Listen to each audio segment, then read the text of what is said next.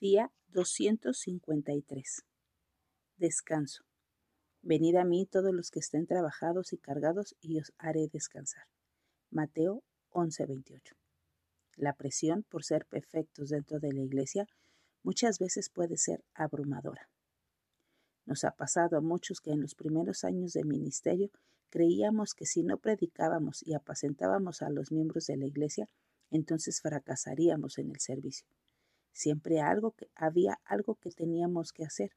Y no solo era la cantidad de actividades en las que se participaba lo que muchas veces nos agota, sino también la presión que se suele poner sobre nosotros mismos para realizar a la perfección todas las tareas en la iglesia.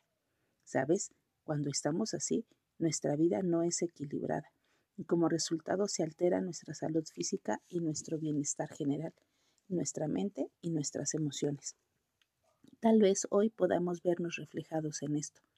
A menudo nos imponemos normas que el Señor nunca ha pretendido que cumplamos. Para Dios la obediencia perfecta no significa siempre estar ocupados. Más bien lo que desea de nosotros es una obediencia total por amor y confianza en Él. Y eso incluye también tiempos de descanso.